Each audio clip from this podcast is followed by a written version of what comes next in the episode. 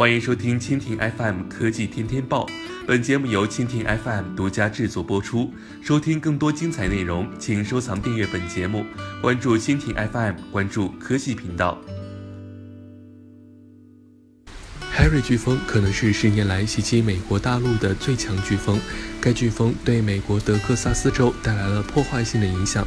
而本周四，Facebook CEO 扎克伯格表示，Facebook 社区已经为在 Harry 飓风中受灾的人们筹集了一千万美元的资金。此前，Facebook 曾宣布，用户为受灾的群众捐多少钱，Facebook 也会捐多少钱，最高的是一百万美元。而这一千万美元中就包括 Facebook 的一百万美元。扎克伯格在 Facebook 的网页上写道：“随着重建工作的艰苦进行，人们盼望着聚集在一起，帮助有需要的人。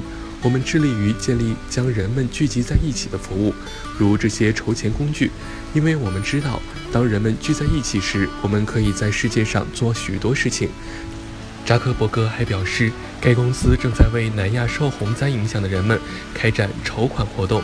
Facebook 正向那里帮助救灾人员捐款一百万美元。